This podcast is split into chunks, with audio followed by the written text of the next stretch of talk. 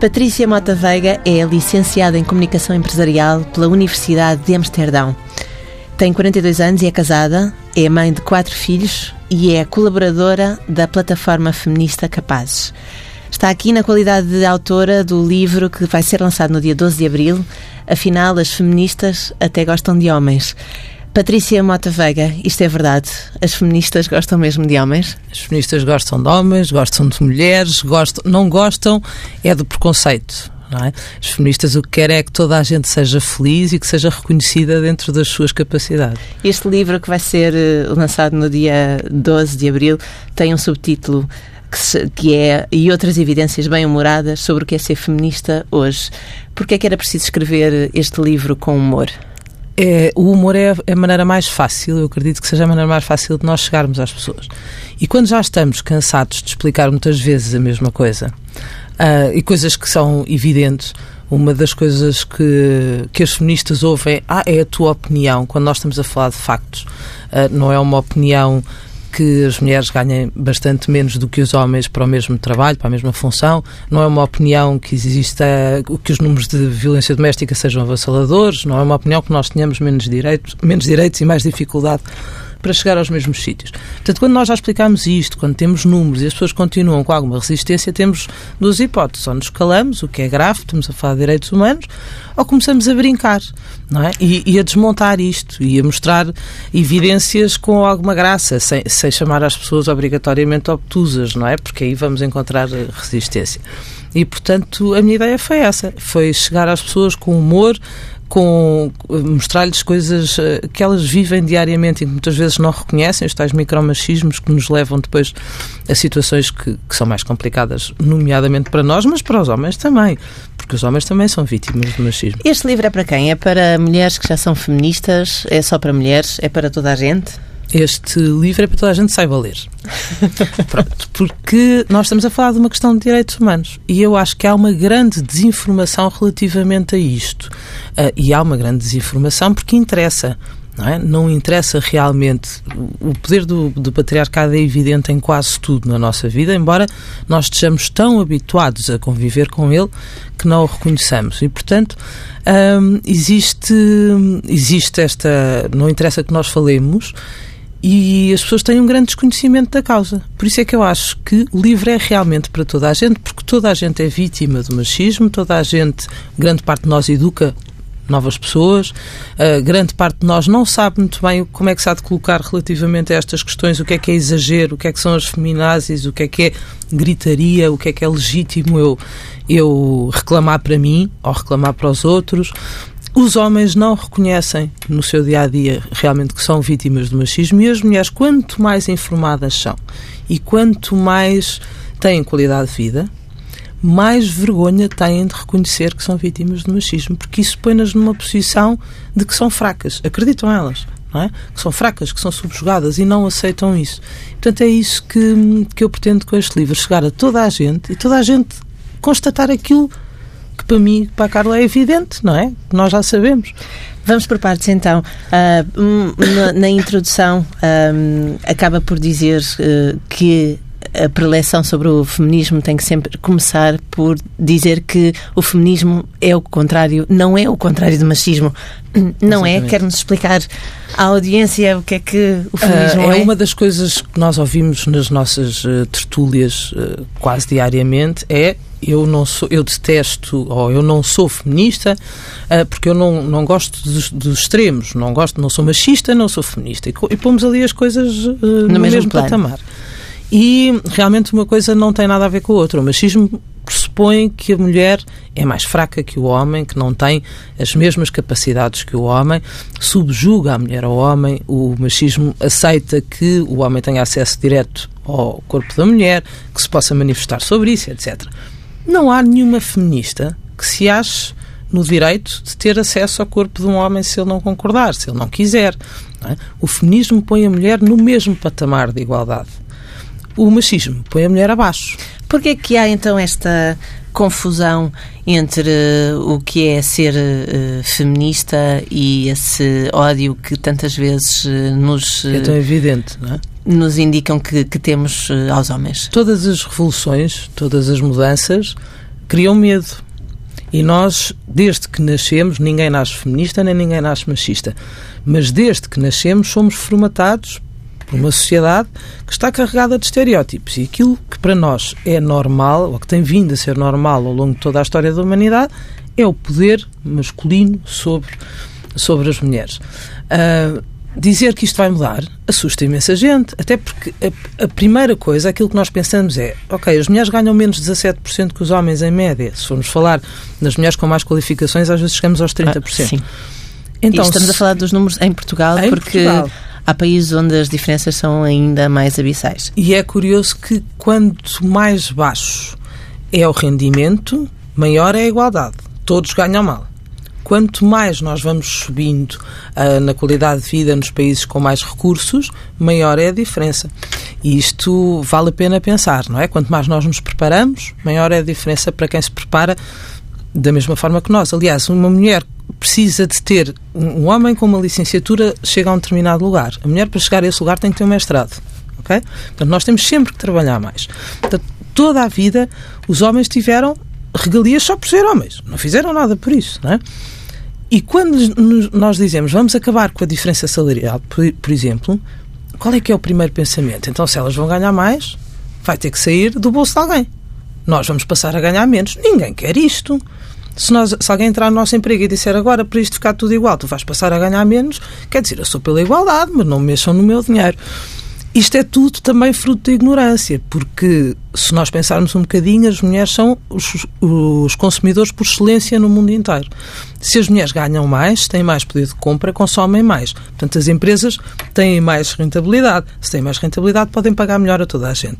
Mas o que assusta é que realmente o homem vai perder coisas. Em todo o caso, nós temos eh, visto, vimos em, no início deste ano, uh, medidas, por exemplo, na BBC, de implementação de tetos salariais Sim. para as direções, que no fundo vêm fazer com que os salários dos diretores, dos administradores, baixem. Ou seja, este uh, pensamento que a Patrícia Mota Veiga defende, que ninguém vai perder hum. com a igualdade salarial, uh, parece que uh, na BBC, Sim. pelo menos, não é bem assim. É óbvio que nós estamos a olhar para aquilo que seria a política enfim, aquilo que seria uh, o, o, que, o que o movimento pretende para todos. Aquilo que acontece na BBC ou numa determinada. Existem empresas em Portugal onde isso já se está a passar.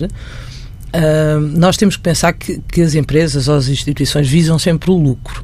A história dos direitos humanos é muito bonita, a responsabilidade social fica bem a toda a gente, mas aquilo que eles que visam, em primeiro lugar, é o lucro, é isso que interessa, não é? É, só, é a rentabilidade. Portanto, obviamente que se uma instituição se pode uh, montar na ideia da defesa de, de, dos direitos da mulher ou da igualdade de direitos para conseguir fazer uma. uma enfim, uma manobra financeira e sair por cima, até temos uma desculpa, nós não estamos a prejudicar ninguém, nós estamos a defender as mulheres. É claro que isso vai acontecer, mas isso não é culpa do feminismo.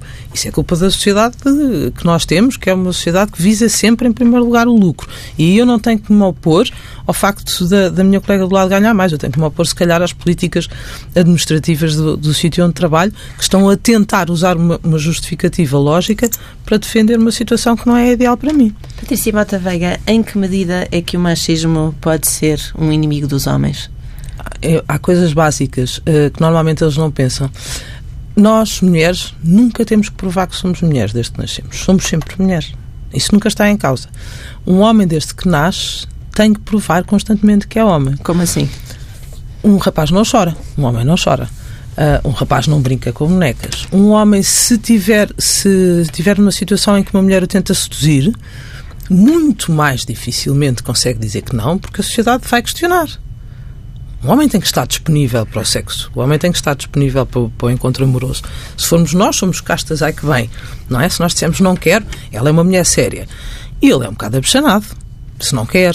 Não é? Portanto, isto são N situações, mesmo na relação com os filhos, por exemplo. Os homens foram. Agora as coisas estão a mudar ligeiramente. A nossa geração, os homens já são muito mais presentes na parentalidade, mas os homens perderam coisas fantásticas da parentalidade porque o instinto maternal é uma coisa muito importante que os homens não têm. O instinto maternal não existe. Existe o instinto da preservação da espécie, que há pessoas que têm mais, outras que têm menos, e que nós, como somos conduzidas para sermos mães, porque nos põe uma boneca nas mãos, um chorão, uma coisa que faz xixi, que não sei o quê. Portanto, toda a vida vamos desenvolvendo essa competência mais do que os homens. Há N crianças, dentro da homossexualidade, por exemplo, os homens são vítimas claras do machismo, não é? São perseguidos, não podem ser, uh, não podem demonstrar os seus afetos livremente, escondem aquilo que é a expressão mais básica da sua identidade, que é a forma como vivem o amor, na forma como se vestem. Chegar aqui um, um rapaz bem apessoado, mas com uma camisa às flores, vai toda a gente olhar e dizer que estranho que é. Não é? Portanto, eles também são, vivem uh, coisas que não reparam, que não que já são tão, tão evidentes, já eram para o pai, já eram para o avô, a maneira como os homens se cumprimentam, que é uma coisa que a mim me faz imensa confusão, porque eu acho que eles devem andar cheios de problemas de coluna. Quando, quando, se, quando se abraçam, não é? Nós damos um beijo, nós fazemos uma festa. Eles dão murros nas costas aquilo parte em duas costelas, então se for assim, se já, já não se virem há muito tempo e forem pessoas, não é? É uma coisa extraordinária, porque não podem ser carinhosos. Eu se tiver um drama e telefonar para uma amiga, ela vem ter comigo, abraça-me e dá-me beijos e ninguém vai questionar, ninguém vai achar que nós somos lésbicas. Se um homem fizer isso com outro, vamos lá com calma, não é uma coisa que se aceite com naturalidade. Portanto, a nível das emoções, há tantas coisas. A homossexualidade é, de resto, um dos temas que aborda num destes capítulos do livro Afinal, as feministas até gostam de homens. Sim. Aquilo que se chama as feministas gostam sempre muito dos maricas. Sim, sim. um, a Patrícia Mota Vega não tem papas na língua e, em relação à homossexualidade, uh, diz também que a homossexualidade é um problema de exercício, ainda em Portugal, um problema de exercício do amor por causa das contingências do patriarcado. Com certeza. Depois fala também da questão da sexualidade das mulheres, uh, genericamente, e das mulheres heterossexuais, Sim. das questões da liberdade sexual. A liberdade sexual em Portugal ainda é muito limitada está a anos-luz daquilo que, que, seria, que seria expectável no, no, século XXI. Nós somos sempre, lá está, condicionadas desde que somos pequeninas, a viver, a não viver a nossa sexualidade. É? Nós vivemos o amor. E vivemos a parte da procriação, porque Deus Nosso Senhor nos fez assim, que bom que é, somos nós que fazemos as criancinhas. Agora, somos seres castos. E isto tem a ver com, com a forma como nós somos um país católico, não é? maioritariamente católico, somos um país com uma grande toda, a nossa construção de família, uh, o ideal de família, a construção do papel da mulher e do homem na sociedade um, assentam muitíssimo naquilo que é a ideologia católica que se vem, tem, tem vindo sempre a, a dominar a sociedade. E, portanto, a mulher é terra, a mulher não, não é uma coisa ativa, a mulher é terra para ser plantada pelo homem. Portanto, se não é ativa, não tem prazer. Há 50 anos, não vamos. Quer dizer, estamos a falar de. Foi há muito pouco tempo. Era raríssimo ver-se uma mulher numa situação, se fosse, fosse ela qual fosse, a assumir que gostava de, de, ter relações sexuais, que tinha prazer. Portanto, a mulher não tem. Nunca foi ativa na sua sexualidade. E depois, isso. Há, há uma outra coisa engraçadíssima: é que tudo aquilo que nós queremos apontar a uma mulher de negativo, mesmo que não tenha nada a ver com a sexualidade, é sempre. Nós atacamos sempre a sua moral sexual. Se eu tiver uma colega no emprego que é chata, ela é uma cabra, ou é mal amada, ou é não sei o quê. Se tivermos no trânsito e houver uma que faz um grande disparate, ela, quer dizer, leva logo um epíteto que não tem nada a ver com o facto dela ser uma naba a conduzir. Isto é que é uma coisa extraordinária. Nós, todos os insultos que, que fazemos às mulheres têm a ver com moral sexual, porque tudo aquilo que seja uma afirmação sexual da mulher é uma devassa, não existe ou não devia existir. E põe em causa todas as nossas, as nossas capacidades. E isso depois afeta também os relacionamentos das pessoas. Mas a sexualidade uh, é uma questão de empoderamento também, ou melhor, o empoderamento sexual de uma mulher pode ser vista como uma questão feminista? Com certeza. O que é que isso. Com certeza. Como é que isso se traduz? Toda a forma como, como uma mulher, como eu acredito e o feminismo acredita que a mulher tem o direito de viver a sua sexualidade, em todos os sentidos, naquilo que quer e não quer fazer. Logo aí, quando eu tenho direito ao espaço a dizer o que quero e o que não quero para mim, eh, eu estou a empoderar-me.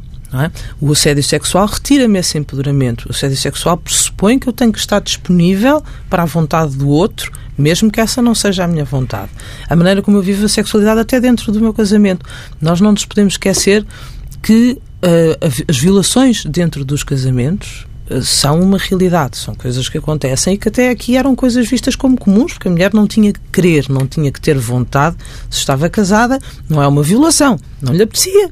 E ele resolveu ser um bocadinho mais persuasivo. Portanto, quando a mulher tem o direito a dizer não quero, não gosto de viver isto desta maneira, não gosto que me chames nomes, que me des palmadas, que não sei o quê, ou gosto e, e, e assume aquilo que gosta e que quer, a maneira como expressa a sua sexualidade na rua, como se veste sem ser acusada, como se comporta junto de homens e de mulheres, a maneira como assume a sua homossexualidade, se for caso disso, tudo isso lhe dá poder. A nossa sexualidade é o nosso traço de identidade mais, mais íntimo, mas que, mais presente e que, e que mais define quem nós somos.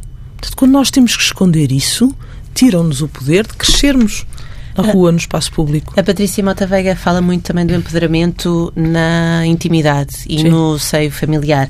Aliás, tem logo no capítulo 2 uma passagem longa e engraçadíssima sobre aquilo que uma mulher que tem que fazer Uh, ela acordou, arranjou os miúdos, vestiu-se suficientemente discreta para não ser julgada e suficientemente sexy para que o seu, mais que tudo, não faça julgamentos a outra qualquer. Deixa os miúdos na escola, trabalha, estuda, dribla todos os cansaços e partidas da vida, atura assédios de idiotas, manda SMS picantes para manter a chama com um ponto de interrogação acesa, como diz na revista, e depois ainda sai do trabalho, vai, tra vai fazer todas as coisas de casa, o seu segundo emprego, e depois no final do dia ainda tem que ser uh, espetacularmente culta, interessante, informada, pôr música ótima e no fim de tudo ser uma amante extraordinária. Sim, sim. Isto ainda se passa de facto nas relações de intimidade. As mulheres ainda estão obrigadas a passa fazer estes papéis absoluto. todos. E eu acho que a, imprensa, a, o marketing tem uma, uma, importância enorme nisto. A ideia de super mulheres eh, é uma coisa que, se nós pararmos um bocadinho e pensarmos, quando as pessoas dizem assim, ah, hoje já não há necessidade do feminismo porque as mulheres já conquistaram muitas coisas. As mulheres conquistaram aquilo que deu jeito aos homens que elas conquistassem. Porque, lá está, há 100 anos só, só trabalhavam os que tinham poucos recursos, não é? E grande parte das mulheres eram sustentadas pelos homens. Portanto, aquilo que foi dado às mulheres foi a obrigação de sustentar a família também. Tudo o resto, e isso foi um alívio para os homens, não é? Porque antes eram realmente caçadores e tinham, era sobre eles que pesava tudo. Neste momento, as contas do gás já se dividem, mas só se divide a conta do gás. Porque todos os, todos os outros predicados que nós devíamos ter antes, continuamos a ter que manter. Temos que continuar a ser as principais cuidadoras da família. E isto não só nas crianças, isto acontece ao longo da vida. É, são as filhas, as noras, as irmãs que tratam dos doentes, dos idosos, etc. Não passa pela cabeça de ninguém pôr um senhor de 40 ou de 50 anos a mudar a fralda à mãe. Que vergonha, não é? Isto é um papel da mulher. As mulheres cuidam das crianças, as mulheres têm que ser ótimas profissionais porque têm que justificar a grande benesse que lhes foi dada, não é? Então, se agora vocês podem trabalhar, ao menos sejam boas a fazê-lo, e depois chegam à noite e continuam a ter que fazer aquilo que as revistas dizem. Se nós abrimos uma revista feminina, vêm 300 mil dicas sobre como é que eu devo fazer o meu marido feliz. Eu acho isto extraordinário, porque se eu preciso de uma revista, em primeiro lugar, para descobrir como é que eu devo fazer feliz, e não há revistas a dizer o contrário. Eu é, não me lembro de ver um artigo a dizer como deixar a sua mulher louca na cama. Mas era uma coisa que era interessante. Nós Tem sabemos. a Men's Health que já, já fez uma coisa desse género. Pronto, tenho que começar a ler mais sobre a Men's Health. Mas é, mas, mas é uma coisa que é muito pouco comum.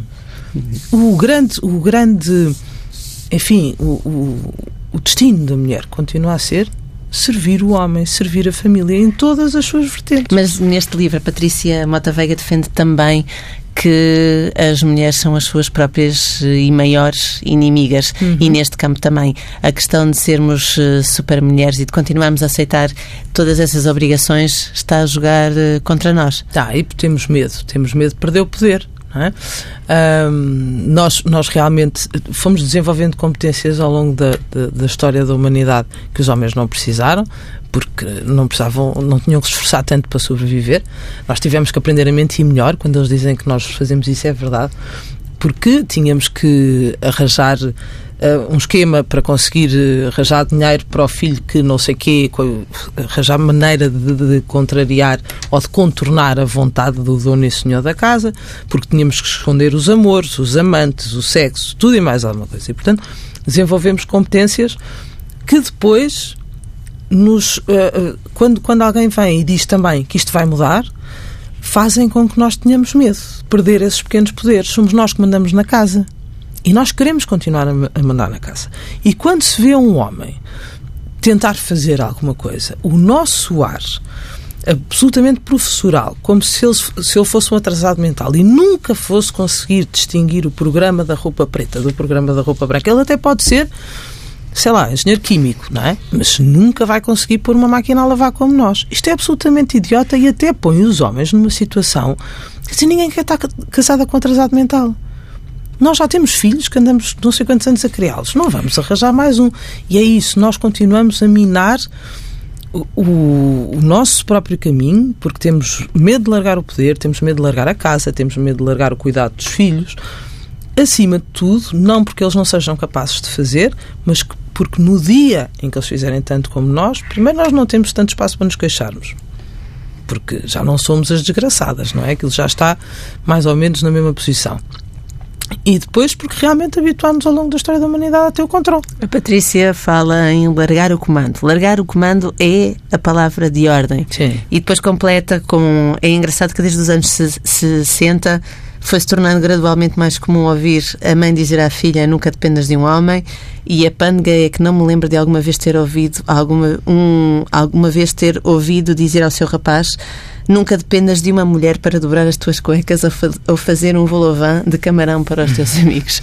Continuamos a educar uh, Continuamos. as mulheres e os homens para a desigualdade? Continuamos. E isso é evidente. Eu vou dar um exemplo uh, básico que eu acho que já aconteceu, se nós tivermos atenção, em todas as casas onde há meninos e meninas. Uh, os meus filhos são, são educados naturalmente uh, não há diferença de género. A Patrícia tem três rapazes e uma e rapariga. Uma rapariga, exato. Uh, e nos rapazes isso é ainda mais evidente. Eu tento que não hajam diferenças e que eles façam as coisas todas naturalmente. E este Natal, na altura dos, da publicidade do, do, dos brinquedos, o mais novo, quando eu por isso estava absolutamente extasiado a olhar para aqueles anúncios de bonecas que são muito mais divertidos, até têm muito mais cores. Portanto, era por isso, com certeza, ele estava absolutamente maravilhado com a música, com e eu fui por trás, péssima que sou, e disse: É isto que és, Caetano? E ele saiu do trânsito de imediato e disse: Não, que isto é para meninas. Ora, onde é que ele viu isto? Onde é que ele vê isto? Ele vê isto na escola, diariamente. Na escola, por exemplo, do meu filho mais novo, os bibos dos rapazes e das raparigas são diferentes, o que é absolutamente idiota. Porque aquilo que eles precisam, enquanto vestimenta, é exatamente o mesmo. São crianças de 3, 4 e 5 anos, não têm nenhuma particularidade física que faça com que eles precisem de um corte diferente de roupa, não é? Portanto, há, uma, há, um, há traços que são de meninas e há traços que são de meninos. E a sociedade, a escola, mesmo que nós façamos o nosso trabalho em casa, está sempre a dizer-lhes isso. Isto não é de menino, isto não é de menina e faz com que realmente eles não possam viver todas as suas competências. Eu não tenho a mínima preocupação. Às vezes as pessoas dizem, ah, mas se um dia tiveres um filho homossexual, isto é uma coisa interessante porque acham que se nós deixarmos que eles brinquem com uma bandoleta ou não sei o quê, que, enfim, que aquilo vai mudar toda a sua. Uh, que é absolutamente idiota, não é?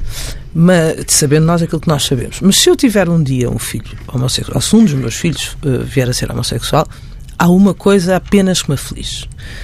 É saber que isso vai acarretar mais sofrimento para eles do que se fossem heterossexuais, porque estamos numa sociedade que ainda não aceita a homossexualidade com a mesma naturalidade que outra expressão sexual qualquer. E é só isso que ocorre, porque eu não quero saber daquilo que são as avarias sexuais dos meus filhos, tenham eles as opções que tiverem. Portanto, o resto não me interessa. Não é? E nós, quando passarmos a olhar para isto com esta naturalidade, todos, quando olharmos para os nossos filhos com esta naturalidade, sem medos, sem medos que um apareça com a, com a bandolete e não venha alguém dizer, ai, tira isso que é de menina. Eu divirto-me imenso e às vezes fica a ver o que é que o pai vai fazer e ele agora já olha e também encolhe os ombros e deixa-o ficar com a bandolete, mas eu sei que se calhar aquilo por dentro são facas, mas ele não diz nada. E maior parte das vezes ele acaba por deixar a bandolete e vai buscar a bola, mas é uma escolha dele. Mas como é que se pode educar para a, a igualdade de género e uh, ir contra, mas sem criar conflito? Com as instituições e com todas as outras pessoas que fazem parte da vida dos nossos filhos? Tudo, eu acredito que para tudo na educação, nós educamos através do exemplo. Para tudo, não só para a igualdade de género. Portanto, começa por aí. começa por ver o pai na cozinha a fazer. Lá em casa, quem faz a sopa é o pai, porque o pai faz a sopa muito melhor que a mãe. Portanto, eles acham natural e quando a sopa é feita por mim, eles perguntam se alguém está doente ou se passou alguma coisa. Portanto, é natural. Quando eles veem isto, depois o resto dos exemplos uh, que vão chegar de fora já não vão ter a mesma força. E explicar. Uh, nomeadamente na minha filha, que está numa idade daquelas de, de, de fechar mesmo no armário, ela tem 13 anos, e é, está sempre a ser assediada pela imprensa, pela net, pelas amigas, daquilo que é o comportamento que ela deve ter. Eu digo que tens toda a liberdade para fazer aquilo que não te põe em perigo. Agora, eu acho que isto resulta, ou vai provavelmente resultar, numa coisa que te incomoda. Ou não, quando tu dizes que os rapazes têm esta atitude, se calhar é porque vocês próprias não têm o comportamento que vos defenda.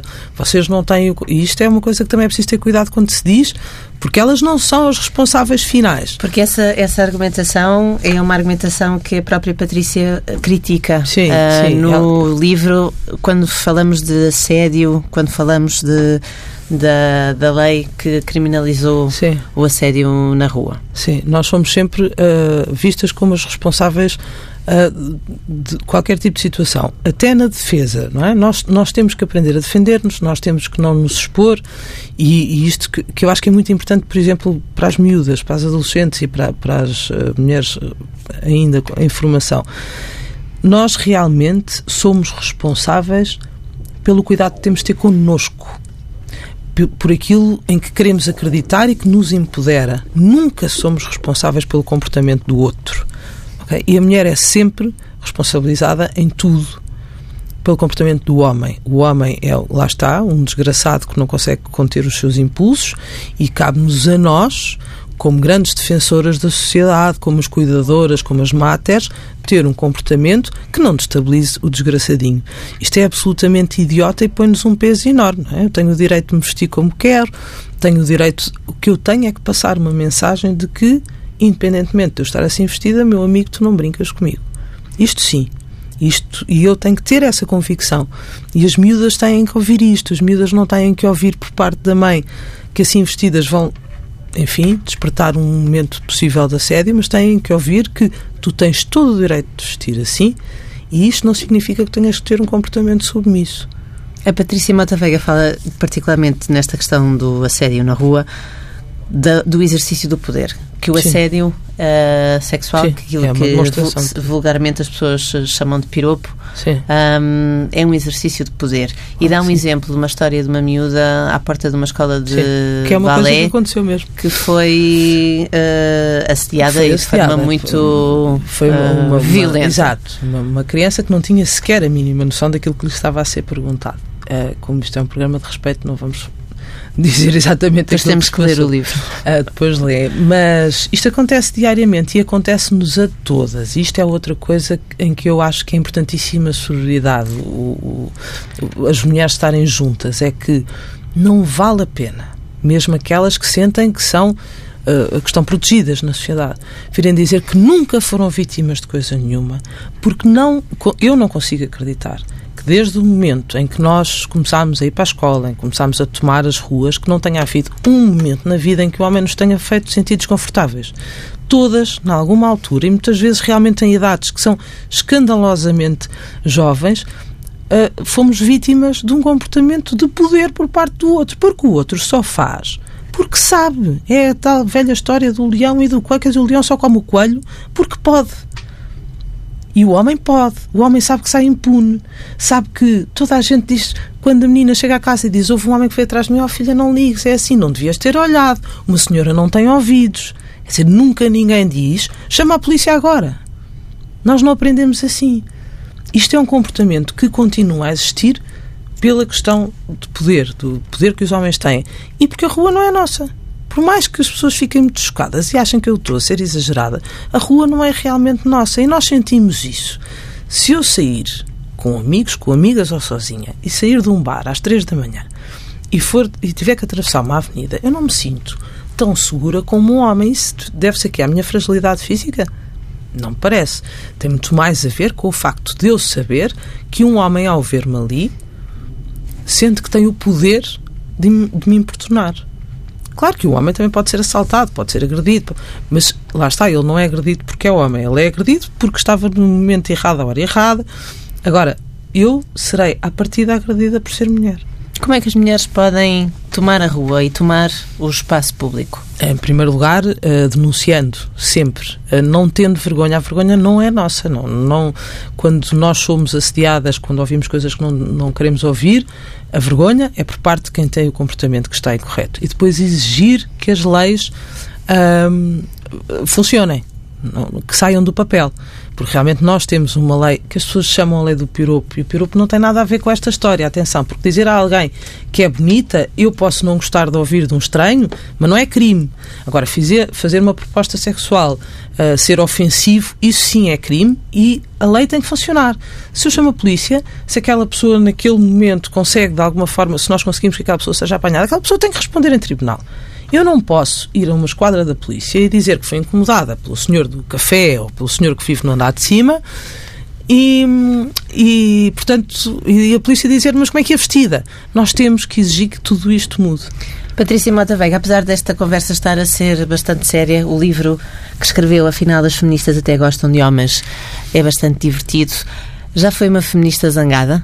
Hum, não, e acho que ninguém nasce feminista isto é uma coisa que eu acho que é muito importante dizer. Ninguém nasce feminista, ninguém nasce machista e conforme nós vamos uh, acordando para o mundo e vamos crescendo, é que vamos percebendo realmente as coisas em que somos, em que somos vítimas. Se tiver gente resistente à minha frente, lá está. Às vezes digo umas piadas, outras vezes aborreço-me. Mas não sou zangada, não sou acho que é com o humor que nós levamos o barco a bom porto. Este livro nasce de uma compilação de crónicas que foram sendo escritas Não. ou é... É escrito de origem, tem aí duas ou três coisas a que eu fui buscar a textos que já tinha feito, uh, mas é, é tudo novo. Eu acho que vai, ninguém vai encontrar coisas aí na net que dê para formular ideias. Vale a pena comprar. E oferecer à mãe, à tia, à sogra, porque as mulheres mais velhas têm-me dito, afinal eu era feminista e não sabia. Isto é extraordinário.